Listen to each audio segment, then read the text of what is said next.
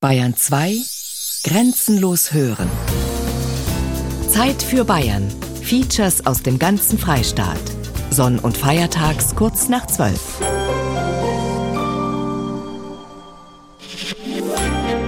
Bayern 2 Grenzenlos hören. Zeit für Bayern. Jeden Sonntag ab 12 Uhr.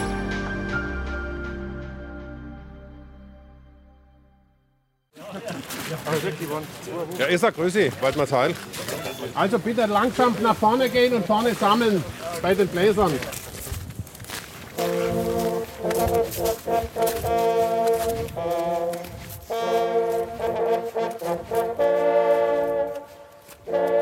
Ein Parkplatz östlich von Neuburg an der Donau in der Nähe des kleinen Jagdschlosses Grünau. Einige Dutzend Männer in grüner Jagdkleidung stehen beieinander, über der Schulter ihre Büchsen. Viele tragen schon die neonfarbenen Warnwesten. Schließlich passieren immer wieder Jagdunfälle.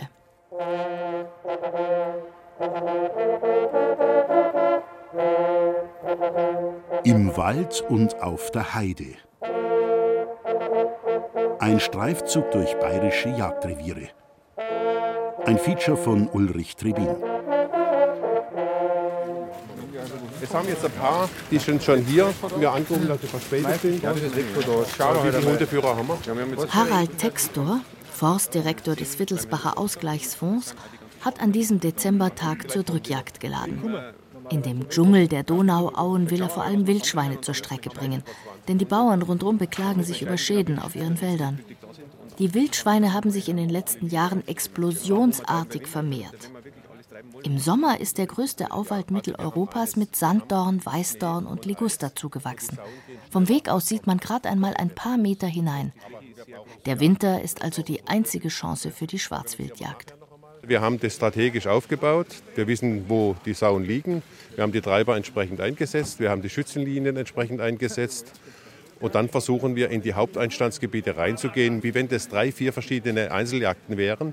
Lassen wir die Treiber aufeinander zukommen, denn die Sauen stecken ja immer wieder in die nächste Dickung und die übernächste rein. Und so versuchen wir das praktisch laufend zu beunruhigen. Und durch die Beunruhigung marschieren die Schweine. Trotz des morgendlichen Eisregens sind 50 Schützen und ein paar Dutzend Treiber gekommen. Hundeführer haben 30 Terrier und Bracken mitgebracht, um die Sauen aus dem Dickicht zu scheuchen. Wenn das Schwarzwild dann auf die Kette der Hochsitze stößt, auf denen die Schützen postiert sind, geht es darum, vor allem Keiler, Frischlinge und junge Sauen zu schießen, sogenannte Überläufer. Die weiblichen Schweine, aber die Bachen, die sind tabu. Das macht man, um das Sozialgefüge einer Rotte zu wahren. Bei den Schweinen herrscht das Patriarchat. Die Alte hat zu sagen, was in der Rotte passiert. Wenn man die alte Bache wegschießen würde, dann ist das soziale Gefüge zerstört. Und dann vagabundieren die anderen Schweine, wissen nicht mehr, sind orientierungslos und das hält die Alte zusammen. Ich will es nicht so laut betonen mit dem Matriarchat, aber mancher Familie täte es auch gut, wenn die Dame des Hauses mehr zu sagen hätte als der Herr des Hauses. Bei den Schweinen ist so ein hohes soziales Verantwortungsgefüge. Die Hundeführer und Treiber bekommen Landkarten in die Hand gedrückt. Sie wissen genau, wo sie ihre Ketten aufzubauen haben. Am Treffpunkt holen sie die Hunde aus den Autos und warten auf das Startsignal. Früher kam es aus dem Jagdhorn, heute per Handy. Das ist Aufregung, reine Aufregung. Die können es nicht erwarten, bis es losgeht. Die wissen genau, was los ist. Ja. Der hat in der Früh um 6 Uhr neben dem warmen Ofen schon zittert, weil er gewusst hat, es geht Die, los. die Hunde, die kennen das, wenn man in der Früh über den Hof geht, in was für einer Stimmung das ist, was man vorhat und so, ohne ein Wort zu sagen. Weil der Führer ist ja auch in einer anderen Stimmung, wie wenn er in den Dauer geht. Ja, Lenz? Okay, greifen wir an, oder? Okay, werden wir uns halt. Hundeführer Dieter Rupp verteilt Hunde und Treiber über eine Linie von 200 bis 300 Metern und schickt sie los. Unter ihnen auch einer mit Mikrofon. Ja, da Stück lieber. Da zwischen dem Kollegen und mir rein. Was mache ich, wenn eine Sau kommt und auf mich losrennt? Ruhig stehen bleiben. Die rennt nicht auf sie los.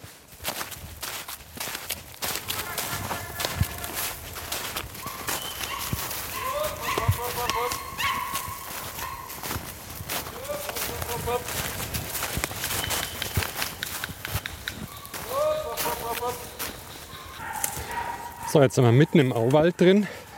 Überall liegen Bäume quer. Muss man drüber steigen. Liegt der nasse Schnee drauf.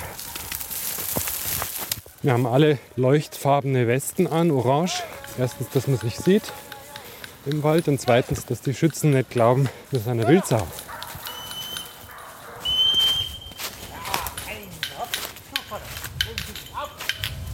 So, jetzt ist hier ein richtiger Verhau von umgefallenen Bäumen. Muss ich schauen, dass ich außen rum gehe. Bin jetzt schon zu nah an einen der Treiber hingekommen, dass ich wieder ein bisschen weiter nach links rüber komme. Da saust der Hund rum, der nächste. Schon ganz schöne Kraxelei da.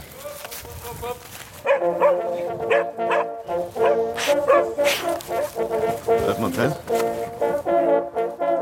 Kleines Jagdlexikon. Die Saufeder. Manche Treiber tragen bei der Saujagd eine Lanze bei sich, an deren Spitze sich eine lange zweischneidige Klinge befindet. Diese Saufeder dient dazu, ein angeschweißtes, also angeschossenes Stück abzufangen, also zu töten.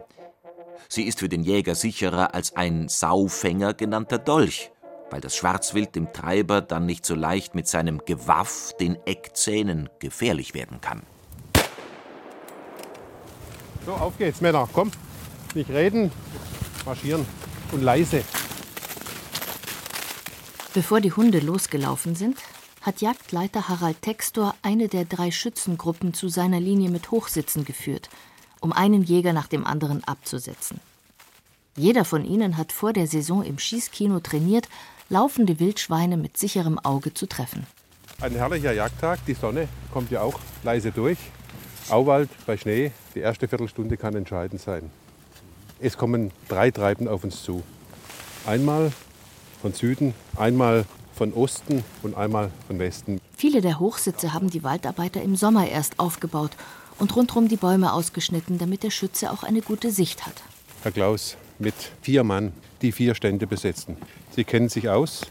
Weidmannsheil, Sicherheit am Stand und dann können Sie gleich, wenn Sie oben sind, laden. Und wenn die Sicherheit hergestellt ist, können Sie auch gleich schießen. Beim letzten Mal sind gleich ein paar Saunen um den Schützen rummarschiert und er war noch nicht vorbereitet. Bitte leise auch beim Besetzen der Stände.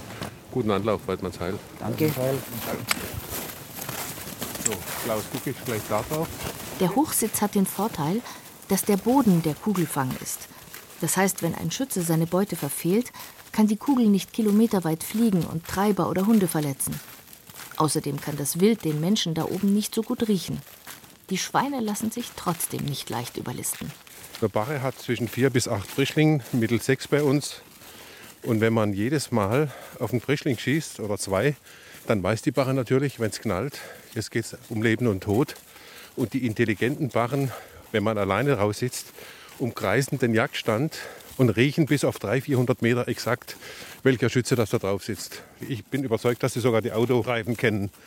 Dann müssen sie gucken, dass sie im Wind anpirschen und einen guten Wind haben. Dann sind sie erfolgreich. Aber die schlauen Bachen gehen trotzdem hinterm Hochsitz durch. Ziehen einen Kreis. Die riechen ja 10.000 Mal besser wie ein Mensch. Und ein Mensch stinkt richtig. Und dann nehmen sie Reis aus. 50 Meter hinter uns ist die Donau. Die Schützen müssen verhindern, dass die Schweine sie erreichen. Erst im letzten Jahr ist eine Rotte durch den Fluss geschwommen oder geronnen, wie die Jäger sagen. Die Tiere haben sich einen dicken Feist, also Speck, angefressen und sie sind gute Schwimmer. Jetzt hat jeder Schütze seinen Stand besetzt und die Büchse geladen.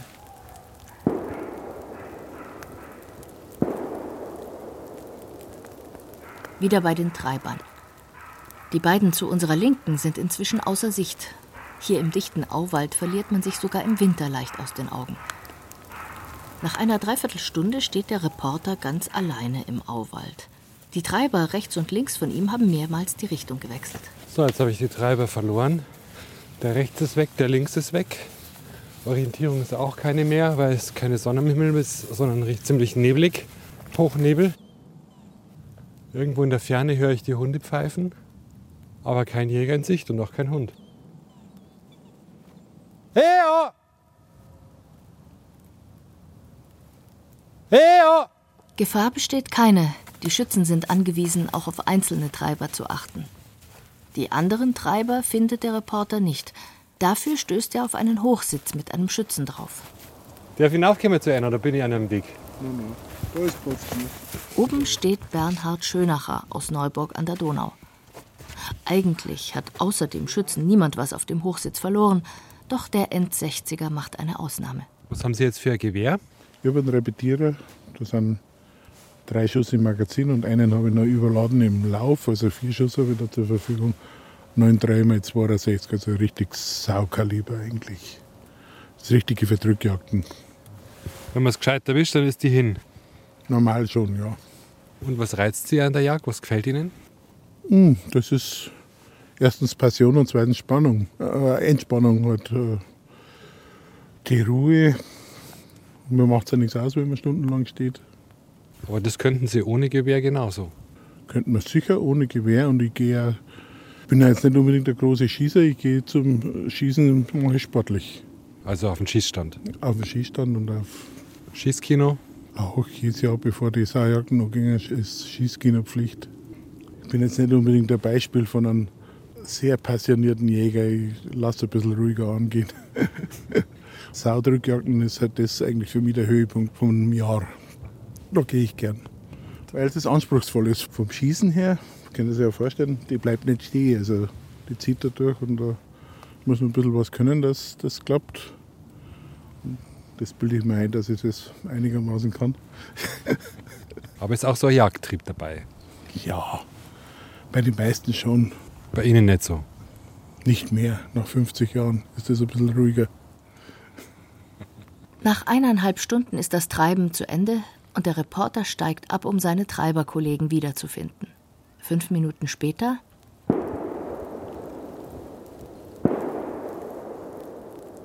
Bald darauf treffen wir Bernhard Schönacher wieder. Er hat, kurz nachdem wir ihn verlassen haben, einen jungen Keiler erlegt. Das tote Tier liegt blutig am Wegesrand im Schnee. Der Schütze strahlt. Ja, am Hund da hinten laut geben. Und dann habe ich am Rand von der Dickung ein Saala versehen. Dann habe ich es da wieder aus den Augen verloren. Dann habe ich gedacht, ja, der geht da weiter vorn über den Weg. Für mich nicht zum Schießen. Habe mich aber trotzdem fertig gemacht. Und dann ist tatsächlich doch da rübergekommen.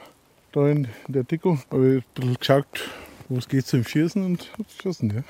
Kopf gehofft, jetzt die ganze Zeit das Körper ist, ist er tatsächlich ein Keiler. Ja, Überläuferkeiler. Vom vorigen Jahr. Wo haben Sie ihn getroffen? Der erste Schuss mitten drauf und der, der zweite dann. Und das Ohr. Tellerschuss, ja. Hört man Teil? Ja, hört man Hört man Teil? Ja.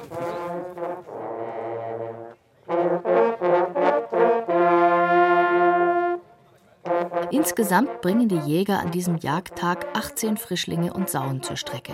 Außerdem acht Rehe.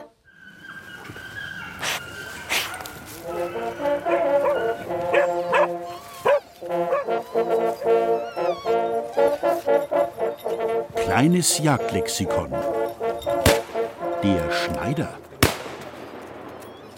Wenn ein Schütze von der Jagd ohne Beute nach Hause kommt, so muss er sich die Bezeichnung Schneider gefallen lassen.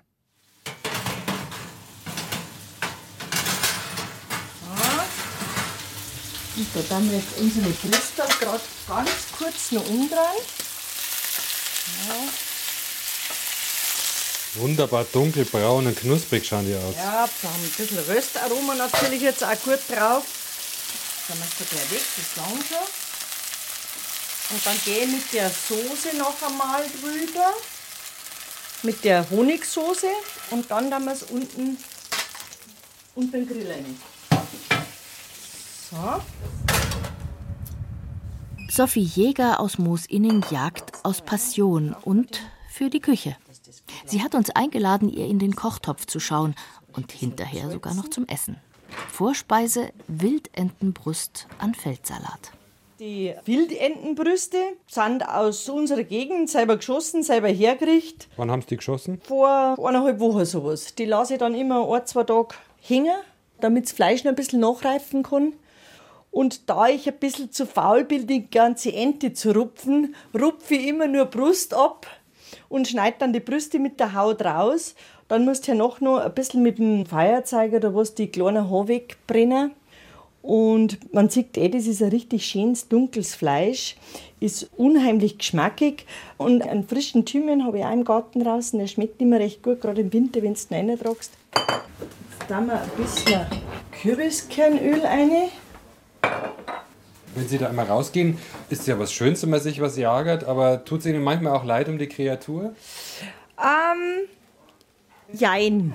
Klar ist es immer ein Töten des Wildes, aber an erster Stelle, also für mich, habe ich den Anspruch immer, einen sauberen Schuss anzutragen, dass das also wirklich auch gleich umfällt und gleich tot ist.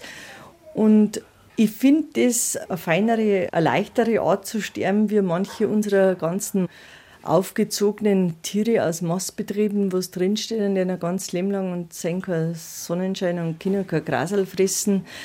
Das muss man sich manchmal mal ein bisschen bewusst machen, was wir uns mir an Fleisch einverleiben, wie das gehalten wird. Und ich finde, ein Schussodrung auf ein Wild, das draußen steht und bis dahin in freier Natur gelebt hat, ist ein ehrlicheres Stück Fleisch ja noch in der Küche drin wie alles andere. Also das Einzige, was ich ganz ungern tue, ich schieße ganz ungern ein Kitz oder sowas. Also das ist halt einfach, weil ich wahrscheinlich auch eine Frau bin oder was weiß ich. Dieser Mutter ein Junges wegzuschießen, das tut mir aber ein bisschen in der Seele leid. Also da lasse ich mir die anderen ein bisschen hinlangen. Bei den Reh hast du ja oft einmal Zwillinge, wo man sagt, naja, da schießt man eins weg, weil das andere einfach dann auch kräftiger werden kann.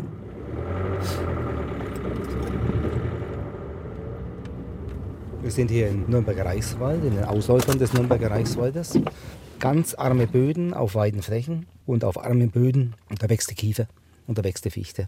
Und darunter stehen die Schwarzbeeren, steht das Heidekraut und ansonsten ganz wenig Üppigkeit im ganzen Wuchs. Der Religions- und Musiklehrer Wolfgang Kornder hat dieses 250 Hektar große Revier in der Nähe von Allersberg in Mittelfranken seit 13 Jahren gepachtet. Von Anfang an hat sich der Jäger bemüht, in diesem Staatsforst auch andere Bäume anzusiedeln, zum Beispiel Buchen oder Eichen.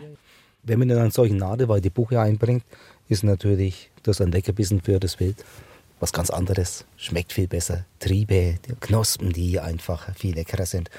Und da ist immer die Frage, wie viel Aufwand muss man betreiben, damit diese Jungpflanzen wachsen können? Muss ich einen Zaun bauen? Kostet viel Geld, muss unterhalten werden. Wir hatten Stürme, dann fallen Bäume drum, Rehwild geht wieder rein, verbeißt. Und da ist einfach die Grundhaltung der Bayerischen Staatsforsten und auch meine Grundhaltung und die des Ökologischen Jagdvereines. Da muss der Wildbestand so angepasst werden, dass diese Jungpflanzen wachsen können. Dem Vorsitzenden des Ökologischen Jagdvereins ist immer klarer geworden, dass in den meisten bayerischen Wäldern viel zu viele Rehe leben. Der Mensch hat ihre natürlichen Feinde wie Luchs, Wolf und Bär in Bayern so gut wie ausgerottet.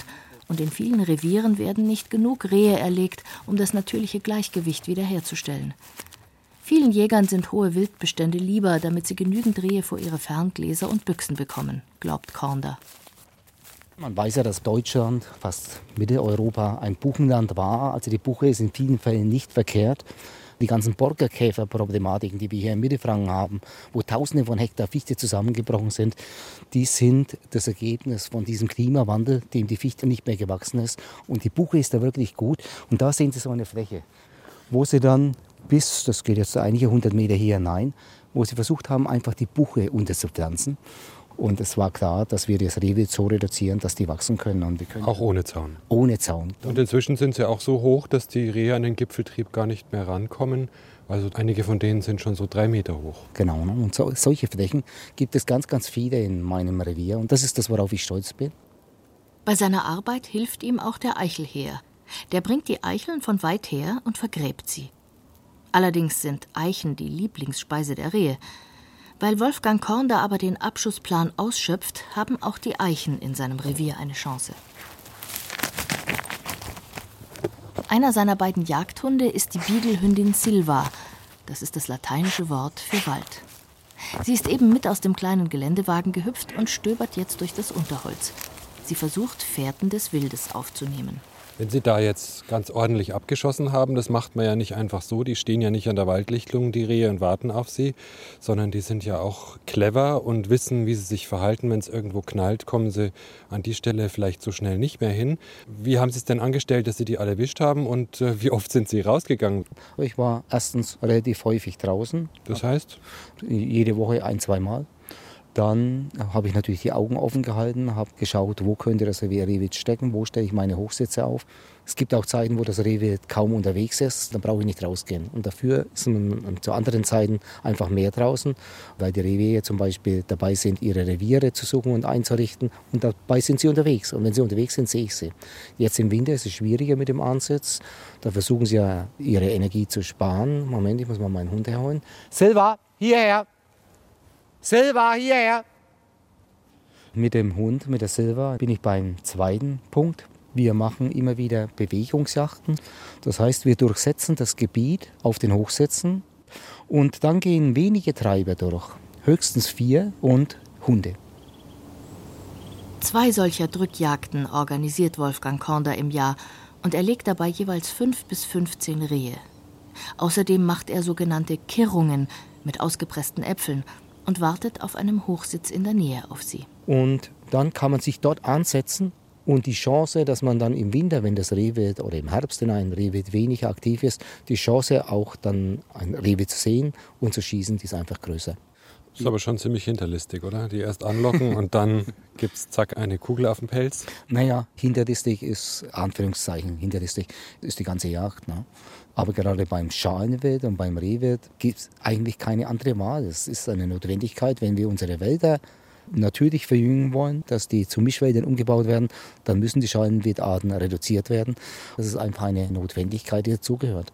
Bei all den Jägern, mit denen ich jetzt gesprochen habe in den letzten Wochen und Monaten, sehe ich, wenn Sie davon sprechen, so einen Ausdruck der Freude auch auf dem Gesicht. Die haben Sie jetzt auch gerade, ja? Können Sie die beschreiben? Was ist daran so eine Freude? Ich merke, dass sich da etwas auftut, was irgendwie in mir eine Stimmung erzeugt, eine gespannte, freudige Stimmung. Und um diese innere spannungsvolle Freude geht es letztendlich bei der Jagd. In unserer Gesellschaft hat der Tod ja eigentlich keine große Präsenz mehr. Wir bekommen vom Tod normalerweise nicht mehr viel mit. Und auch von dem Tod der Tiere, die wir essen, bekommen wir nichts mehr mit. Sie als Jäger haben den Kontakt zum Tod der ja eine wichtige Komponente in unserer Existenz auch ist. Ist es für Sie auch eine Bereicherung, diese Erfahrungen mit dem Tod zu machen auf die Art und Weise? Bereicherung, den Begriff hätte ich jetzt nicht verwendet, aber ich versuche ganz zu leben und ganzheitlich zu leben. Und Leben ohne Tod gibt es nicht. Der eine Baum fällt um, äh, wird zersetzt, andere Lebewesen, Pflanzen und so weiter leben davon. Ohne den Tod funktioniert unsere Natur nicht und von daher gehört der Tod, wenn ich das ganzheitlich betrachte, mit dazu. Ich bin auf einem kleinen Dorf groß geworden. Wir hatten eine kleine Landwirtschaft. Da wurden immer Schweine geschlachtet. Wir hatten Hasen, die ich bereits dann als äh, Jugendlicher selber geschlachtet habe. Mancher Stadtbewohner wird das als Verrohung betrachten. Ja, wenn der Stadtbewohner kein Fleisch isst, kann ich es vielleicht ein Stück noch nachvollziehen. Wenn nicht, dann liegt bei ihm lediglich eine Verdrängung vor, denn jedes Fleisch, das er auf den Teller bekommt, muss irgendwann von einem Tier stammen, das getötet wurde. Also ich denke, wenn der Mensch das als Verrohung empfindet, dann verdrängt er bestimmte Dinge und zum anderen hat er auch diese Wurzeln zu dem Leben schlechthin, zu dem der Tod gehört, hat er irgendwie hinter sich gelassen.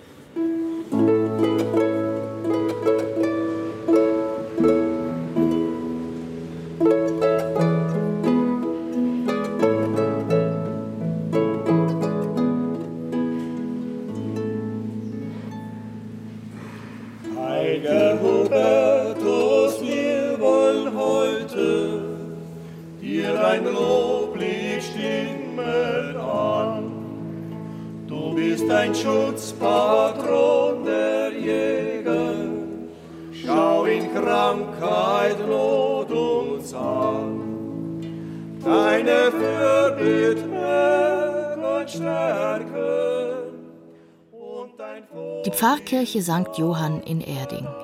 Einmal im Jahr, am 3. November, gibt es dort eine Hubertusmesse. Viele Jäger sind dabei und auch der Jagdhornbläser Josef Pfanzelt. Die Legende kennt ja jeder vom Hubertus, den wilden Jäger, der sogar am Karfreitag gejagt hat. Sogar an hohen kirchlichen Feiertagen hat er den Wild nachgestellt.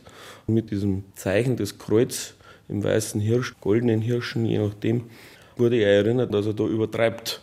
Dass er halt das ganze Jahr nur noch dem Wild nachgejagt hat. Und Jagd soll nicht nur der persönlichen Freude dienen, man verfolgt ja einen Zweck. Also man reguliert die Wildbestände, man schaut natürlich auf die Schäden.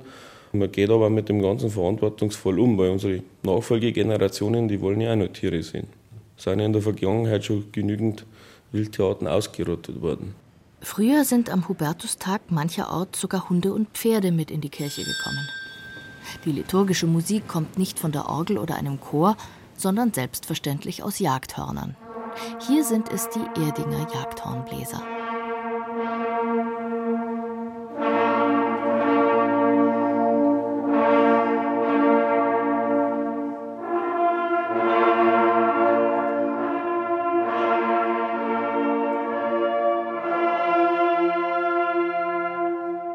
Das kleine Fürstbläshorn wird heute noch oftmals auf großen Treibjagden mitgeführt. Es gibt da Signale anblasen des Treibens, da beginnt man. Dann Treiber in den Kessel, dann gehen die Treiber bei großen Feldjagden in den Kessel. Das ist gleichzeitig das Signal, dass der Schütze, der Jäger nicht mehr in den Kessel schießen darf, weil da würde man sich gegenseitig gefährden. Hahn in Ruhe, das hat nichts mit einem Goggelhahn zu tun, sondern kommt von der Schusswaffe vom Hahn. Also, dass man nicht mehr schießen darf, dass die Jagd vorbei ist. Und am Ende von der Jagd das sogenannte Streckenlegen. Hört man sein? Kleines Jagdlexikon ansprechen. Bevor der Jäger ein Stück Wild erlegt, sollte er es eindeutig ansprechen können. Das heißt, erkennen, um welche Tierart es sich handelt, ob es ein weibliches oder männliches Tier ist und eventuell noch das Alter. Jetzt kommt die Waffe aus dem Futteral. Ja. Was ist das für eine Waffe, die Sie da haben? So eine Doppelbüchse. Das heißt, zwei Kugelläufe sind übereinander. Eine Bockdoppelbüchse. Bisschen eine exklusive Waffe. Die kostet jetzt? Das ist eine Blaser, eine gute Marke. Ohne Glas kosten die neu über 4000 Euro. Ich habe sie gebraucht gekauft. Es wird so sein, wenn wir zu Schuss kommen, das wird ein Schuss sein. Aber man weiß ja nie, wenn das Wild angeschossen ist, vielleicht kann man einen zweiten oder dritten Schuss machen. Und deshalb muss man immer ein paar Schuss dabei haben. Ne? Der Nachmittag geht langsam in den Abend über. Und Wolfgang Korner nimmt uns mit auf seinen Hochsitz. So, jetzt kommen wir so langsam in den Bereich, der zu unserem Ansitzfeld gehört. Da müssen wir jetzt dann einfach leiser sein und wenn wir miteinander reden, nur noch flüstern. Kaum sitzen wir oben auf dem Hochsitz mitten im Wald, da hat der Jäger schon eine Bewegung zwischen den Bäumen wahrgenommen und stößt den Reporter mit dem Ellbogen an. Was sehen Sie da? Da war ein Stück Wild.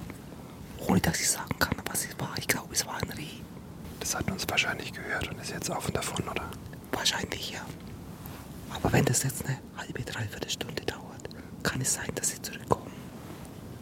Drei Minuten später.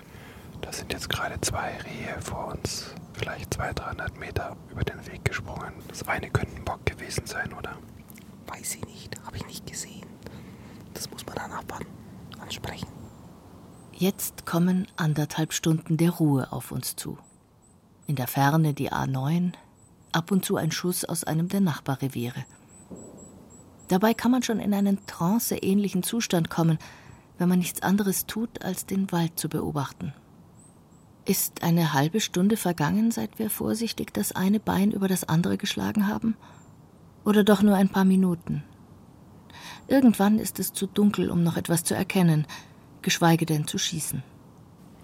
Wir haben jetzt ungefähr eine bis anderthalb Stunden gesessen. Ich merke, dass mir ganz schön die Kälte auch die Füße hochkriecht und mhm. äh, die Hände, Finger sind klamm geworden. Langsam muss ich auch mal wieder aufs Klo.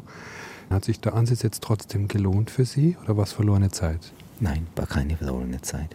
Das war eine Zeit der Ruhe, wo man runterfahren kann. Das ist etwas, was ich genieße. Ich meditiere auch tagtäglich mit meiner Frau zusammen. Und das ist etwas, was mit dem Ansitz bei der Jagd eigentlich immer verbunden ist. Dass ich zu mir komme und damit mich und mich in meinem Leben klarer sehe. Stimmig mit der Natur, aus der wir herauskommen und von der wir in vielen Teilen so entfremdet sind in unserer lauten, hektischen, technischen Welt. Da bin ich dem Ursprung meines Menschseins, bin ich da am nächsten.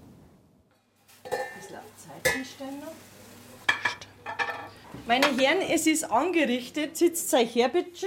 Sophie Jäger hat inzwischen die Entenbrüste fertig gebraten und mit dem Salat angerichtet. In der Pfanne schmuggeln im Tomatensugo schon die Fasanenbrüstchen, ebenfalls selbst geschossen. Unter den eingeladenen Jägern entsteht schnell eine gastliche Atmosphäre. Schnell Schützler, oder?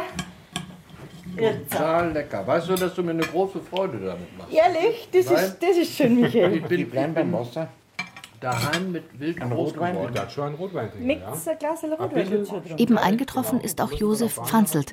Er kommt gerade von einer Saujagd. Und weil er nichts getroffen hat, will er in der Nacht noch einmal raus auf den Hochsitz. Er spart also mit dem Alkohol, nicht aber mit Jagdgeschichten. Gerade ist die Rede davon, ob ein Tier darunter leidet, wenn es nicht gleich beim ersten Schuss tödlich getroffen wird. Also wenn man mit einen Leuten redet, die selbst im Krieg waren, die wo angeschossen worden sind, die sagen, man merkt es nicht, ich habe mal mit der Hand in der Kreissäge reingelangt, das merkst du nicht, dass du den Finger wegschneidest, da kommt der Schock. Das sagt ja jeder Unfallmediziner, genauso ist es ja da bei den Tieren, man sieht es ja dann, ich meine, so ein Rehbock, das geht ja noch, aber schießen sie mal einen großen Keiler an, der greift dann an, weil der steht dann voll unter Adrenalin, der spürt nichts und wenn man dann in so ein Maisfeld rein muss oder in so eine Dickung, dann kommt der daher und hat einen Wurf vorne auf wie ein Krokodil. Was heißt, der hat einen Wurf auf? Ja, der rei- reißt vorne den Rachen auf, der klappert mit den Zähnen. Also ich habe das letztes Jahr mal erlebt bei nach einer Drückjagd, da habe ich ein bisschen leichtsinnig mit dem Dackel so schnell was nachgesucht und dann bin ich dann eins gepischt, die Sau war nicht groß, die hat vielleicht knappe 50 Kilo gehabt. Aber die hat sich tapfer um ihr Leben verteidigt. Da, war es ganz schön knapp für mich für den Dackel. Der Dackel ist neu und hat es gestellt gehabt und hat vorbei. Dann haben wir schon gedacht, der Dackel hat aber heute ein eigenartiges Verhalten. Und dann ist er zu mir gekommen und so, ja, wo ist denn das Schwein, die wo ist das Hutzi? Dann ist er wieder rein, dann ist er wieder raus, hat mich wieder so komisch angeschaut, denke mir, irgendwas ist da falsch. Dann sage ich, wo ist denn die Sau? Und lauf nachher. Und in dem Moment, wie er ins Gebüsch rein kommt, schon her und ist mir wirklich auf einen halben Meter und ich weiß es heute noch nicht. Ich habe nur das Quer runter, habe einen Dackel noch irgendwie mit dem Fuß auf die Seiten, dass ich nicht runterschieße und habe zweimal geschossen. Wie ich das fertig gebracht habe, das ist unterbewusst, das ist im Programm angelaufen. Ich bin irgendwann auf dem Boden gelegen, der Hund war neben mir und über uns war die tote Sau. Das war, irgendwie nicht so lustig.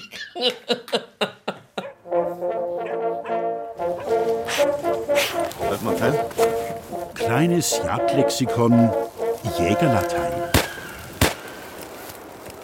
Mitunter reißt die Begeisterung den Weidmann beim Erzählen so weit mit, dass er sich kaum spürbar ein wenig von der Wahrheit entfernt. Das dient aber natürlich weniger der auf ihn gerichteten Bewunderung, als vielmehr der Unterhaltung seiner Zuhörer. Zuweilen freilich will er seinen der Jagd unkundigen Zuhörern auch einen Bären aufbinden. Da schau her. So, jetzt haben wir da unseren Pürierstab.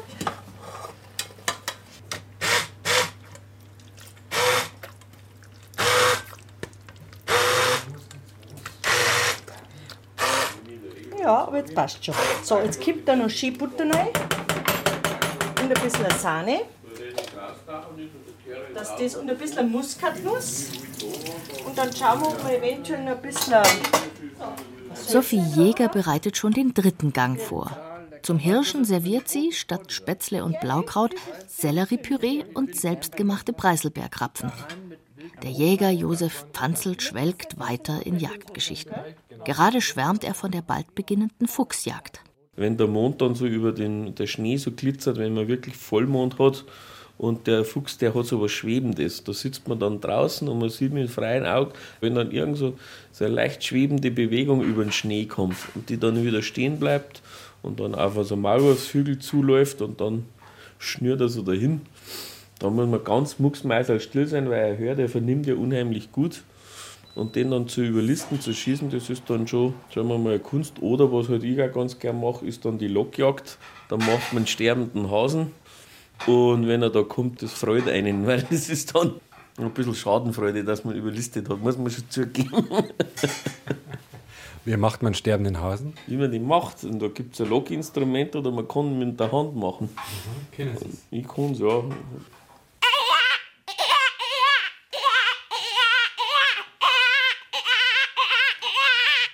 Warum schießt man Fuchs? Mal Fuchs hat man früher geschossen wegen, einem- wegen einem Pelz, aber Pelz ist ja momentan nicht mehr vogue. kann man fast nicht mehr verkaufen. Aber so Treibjagden, da wenn man da 35, 40, 50 Fasanen oder 100 Niederwildkreaturen schießen möchte, dann muss man halt einfach einen Fuchs bejagen, weil das ist der größte Fressfeind. Es ist Anfang Dezember. Im Revier von Josef Bauer östlich von Landshut sehen wir im Wald überall die sogenannten Rehbetten. Da haben die Rehe sich am Boden Mulden gescharrt, auch damit sie nicht direkt auf dem Schnee liegen müssen. So, jetzt kommen wir an die Fütterung hin. Kommen wir an die Fütterung. Diese Fütterung, Sie sehen, wenn Sie da reinschauen, Sie die schon umeinander gefressen. Das ist jetzt momentan nichts anderes als Apfeldrester. Apfeldrester entsteht Apfelsaft, Apfel wird ausgepresst, der Rest das ist jetzt ein Futter, das gar nicht energiereich ist. Braucht es auch nicht. Josef Bauer füttert die Rehe in seinem Revier, damit sie gut durch den Winter kommen und vor allem, damit sie ihm die jungen Bäume im Wald nicht verbeißen. Er weiß, dass manche Kollegen und Fachleute ihn deswegen kritisieren. Und das sind hier in erster Linie die Gerüstsubstanzen, Pektine, die auch in irgendeiner Weise verdauungsfördern oder Darm fördern es geht ja uns nicht anders. Wenn man Obst isst, ist die Verdauung in der Regel in Ordnung. Gell?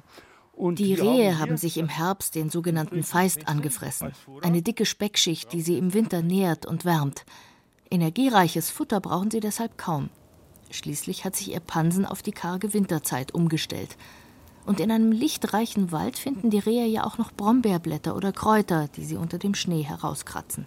Ich kann mit der Fütterung den Verbiss nicht auf Null stellen. Das braucht es auch nicht. Das wäre geradezu unnatürlich. Das Reh will vielgestaltige Komponenten in seiner Nahrung haben. Und zum Beispiel, wir tun auch hier, jetzt wenn es noch kälter wird, tun wir da ein bisschen Mais-Silage rein, weil der friert recht leicht.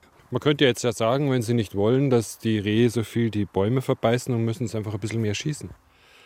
Ja, wir tun uns vergleichsweise hart den vorgegebenen Abschuss. Wir sind in diesen 330 Hektar drei Mann. Ja. Und wir tun uns verdammt hart. Und da sitzt man oft tagelang, wochenlang, bis man wieder zu Schuss kommt, dass wir unseren Abschuss herbringen. Also Jagd artet dann fast ein bisschen zur Arbeit aus. Dementsprechend schwer ist es in vielen Revieren, jemanden zu finden, der diese Arbeit tut. In einer Naturlandschaft würde Josef Bauer nicht füttern.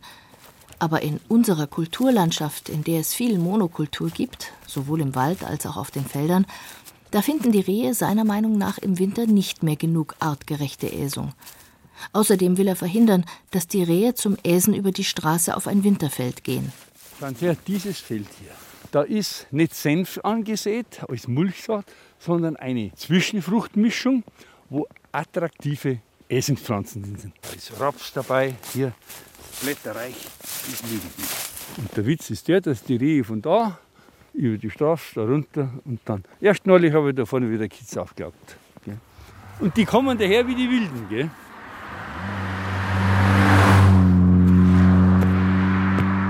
Was kriegen Sie für Ihre Reh, wenn Sie es verkaufen? Das hängt vom Gewicht ab. Ein Kitz, das vielleicht bloß 10 Kilo hat, ja, da kriege ich, wenn es schön geschossen ist, das heißt nicht das teure Fleisch kaputt geschossen, Schulter und so weiter, kriege ich für das Kitz ja durchaus 50 Euro, 55 Euro. Wenn es schlecht geschossen ist, muss da was abziehen. Wenn es ein stärkeres Reh ist, kann es mit 70, 80 Euro sein. Da steckt aber dann auch ein Haufen Arbeit drin. Das ist es. Die Jagd macht Arbeit. Wenn einer meint, das ist ein Sport und ein Vergnügen, das haben früher die, der Adel gehabt. Ich sehe die Jagd als Dienst an der Natur, als Dienst an der Ökologie. Darf man dran? Kleines Jagdlexikon die Beizjagd. Seit Jahrtausenden jagt der Mensch mit Greifvögeln. Das erste europäische Lehrbuch dazu hat Kaiser Friedrich II. in Apulien geschrieben. Es gilt heute noch als Standardwerk. In Bayern ist die Beizjagd seit über 1500 Jahren üblich. Geeignet dafür sind unter anderem Wanderfalken, Habichte oder Adler. Hierher, komm hier. Hier schau nach. Schau drin, schau da. So, also der Hund sagt, da ist nichts drin. Schau nochmal.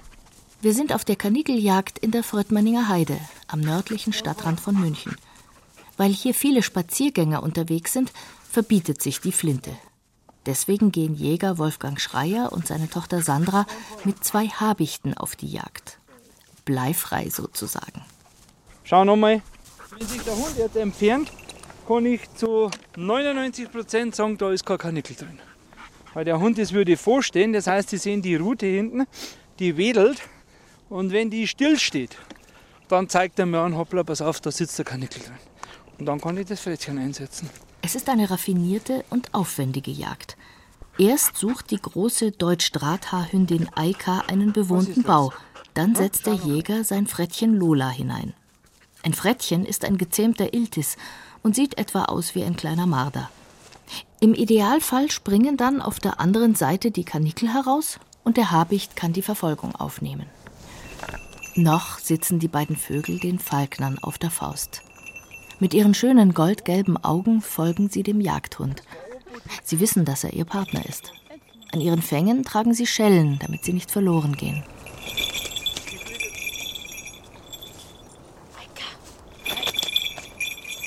Auf 360 Hektar leben hier in der Heide 250 oder mehr Kaninchen. Wenn sie zu viele werden, unterwühlen sie Boden und Wege und verbeißen Sträucher und Bäume. Und es bricht die Kaninchenseuche Myxomatose unter ihnen aus, an der sie dann elend zugrunde gehen. Die Schreiers jagen hier auch deshalb jedes Jahr 80 bis 100 Kaninchen. Und natürlich, weil es ihnen Spaß macht. Hier schau noch. Die Hündin hat einen belegten Kaninchenbau gefunden.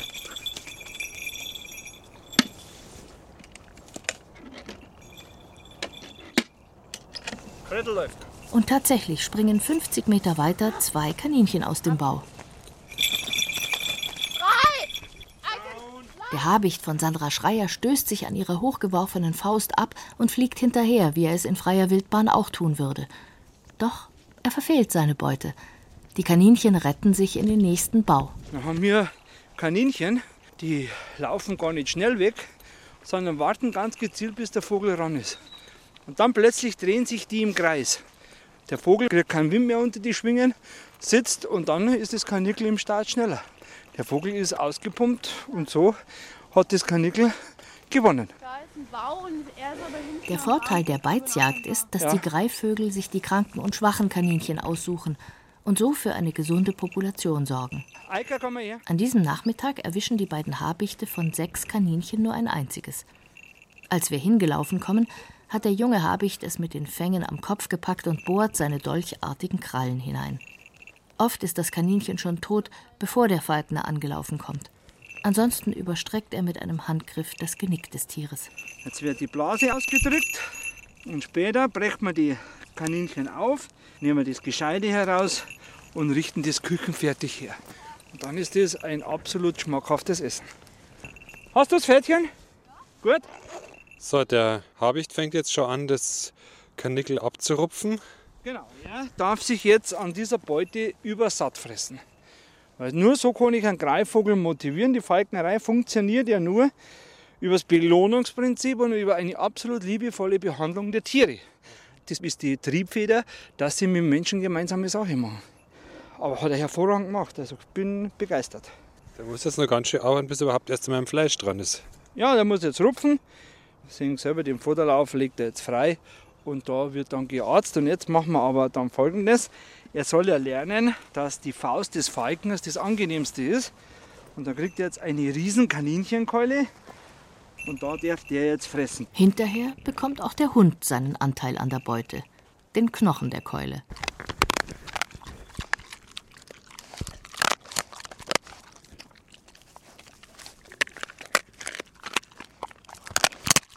Nach zwei Stunden sehen wir vor einem Bau apathisch ein Kaninchen sitzen.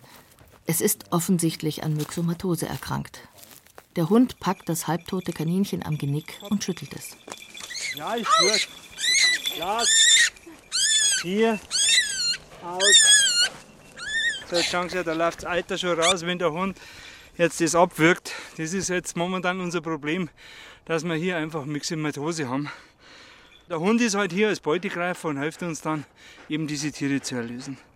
Fein ist er. Und aus. Aus. Aus. Ist brav. Aus. Gehört mir. Jetzt schauen Sie die Augen an. Blind. Total zugeschwollen. Total zugeschwollen und total vereitert. Und das mal probieren. Und dann werde ich meine Bristel da. Ja, schauen Sie her, wie Sie jetzt aber sehen. Das für das Schiputzel da. So, dann wir die nach unten, sehen Sie es? Und jetzt lassen wir es einfach da unten. Dann schalten wir, schalten wir zurück. Lasst mir ein bisschen Wärme raus, dass ich nicht zu viel drin habe. Und jetzt lassen wir es einfach nur ein bisschen. Ich decke es mit der Alufolie noch ab, dass man da ja nicht zu viel Hitze drauf kommt. Sophie Jäger hat den Braten vom Hirschkalb so gut wie fertig. Sie bedauert, dass die meisten Menschen nur an Feiertagen daran denken, wild zuzubereiten. Wild ist genauso wenig kompliziert wie. Ich meine, wenn ich keinen Steak machen kann, dann werde ich natürlich auch nicht ein Hirsch machen können. Aber im Endeffekt, wenn man sich ein bisschen einliest und heute kriegt man wirklich, du kannst dir übers Internet Rezepte runterholen. Warum trauen sich die Leute nicht hin? Weil es nicht so angeboten wird. Sie kriegen ja, sag jetzt mal, einen Fasan oder Wildentenbrüste oder sowas, kriegen sie nicht im Supermarkt. Da jetzt da einer. Wie viel braucht man denn? Ich glaube, dass das gut langt. Wild wird eben meist auch nicht in Massentierhaltung produziert, sondern in kleinen Mengen. Vom Dammwild einmal abgesehen. Man muss also einen Wildhändler in der Nähe haben oder mal einen Ausflug zum Jäger machen. Damit das Wild im Ofen nicht trocken wird, empfiehlt Sophie Jäger niedrige Temperaturen von 100 bis 120 Grad. Dann ist auch das Spicken unnötig. Bleib mal dran. Kleines Jagdlexikon. Der Schießer. Es gibt Jäger, die wollen in erster Linie viel Beute machen. Sie freuen sich an der Trophäe an der Wand und an ihrer jägerischen Potenz. Zum Wild haben manche ein ähnliches Verhältnis wie zu ihrem Segelboot oder ihren Golfschlägern. Der verantwortungsvolle Weidmann belegt so einen Kollegen mit dem verächtlichen Ausdruck Schießer.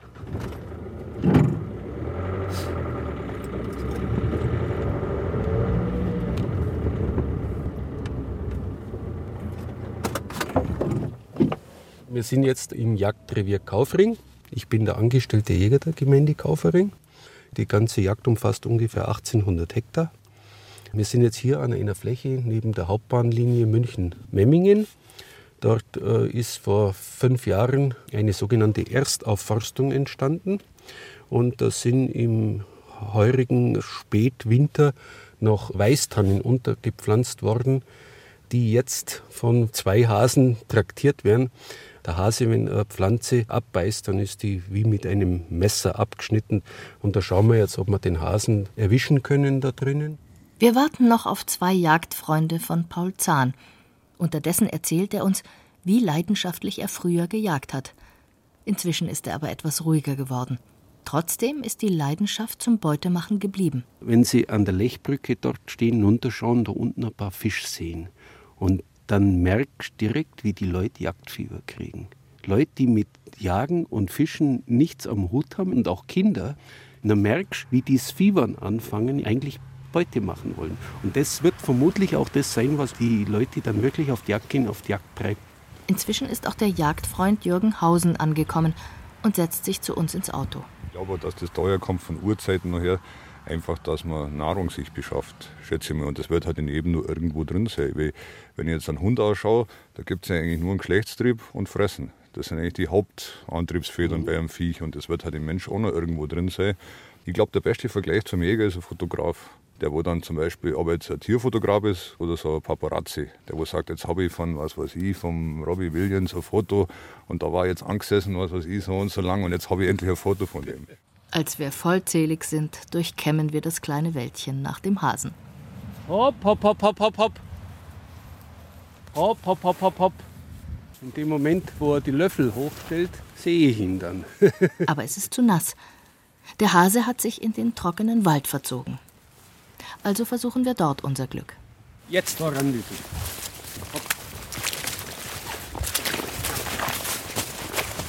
Wo ist der Hase? Statt eines Hasen stöbert die Dachsbracke aber einen Fuchs auf. Der Fuchs ist es. Also der, wenn den Tempo so weitermacht, dann fängt es Die Hunde haben den Fuchs echt dick. Das merkst du schon, wenn du wirklich einen erlegt hast und der liegt dann da und da kommt irgendein Hund vorbei Und dann wird der nochmal durchknautscht und packt. So ungefähr, so ungefähr dass du richtig hörst, wie das Rückgrat knackst, obwohl der ja schon tot ist im Grunde genommen. Ne? Hund und Fuchs verschwinden im Wald. Eigentlich bejagt Paul Zahn den Fuchs nicht, denn junge Füchse sind gute Nahrung für den Nachwuchs der Uhus und die liegen Paul Zahn am Herzen. Vor allem aber fressen Füchse Mäuse und die beißen junge Bäumchen kaputt. In Zeiten des Klimawandels ist ein gesunder Mischwald aber wichtiger denn je, sagt Zahn. Das muss man sich vorstellen wie ein Kühlschrank, der 800 Hektar hat. Ein Klimakühlschrank oder Klimaanlage, die im Sommer an heißen Tagen einfach 8 bis 10 Grad kühler ist zum Regulieren. Wenn alleine dieser Bereich Westerholz mit 800 Hektar nicht da wären, hätten wir auf der Landsberger Platte unter Umständen ungarische Verhältnisse, also extrem kühle Nächte, extrem heiße Tage. Und das schafft alles Wald. Und je intakter der ist und je gemischter der ist, dass ich sozusagen alle Altersstufen in einem Bestand habe, desto leistungsfähiger ist mir der Wald. Die Schüsse kommen vom Jagdfreund Jürgen. Später erfahren wir, der Hund hat den Fuchs tatsächlich gefangen und halb tot gebissen. Jürgen hat ihm den Fangschuss gegeben. Schuld war eine Schnur, die der Waldbauer fürs Pflanzen gebraucht und danach liegen gelassen hatte. In der hat sich der Fuchs verfangen und konnte sich nicht mehr gegen den Hund wehren.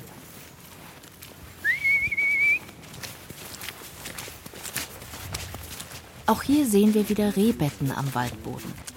Paul Zahn füttert die Rehe in seinem Wald aber nicht. Er ist sich sicher, dass sie auch ohne ihn gut durch den Winter kommen. Und da kann er sich auch auf wissenschaftliche Erkenntnisse stützen. Nicht einmal Trester, respektive Trebern, würde er verfüttern.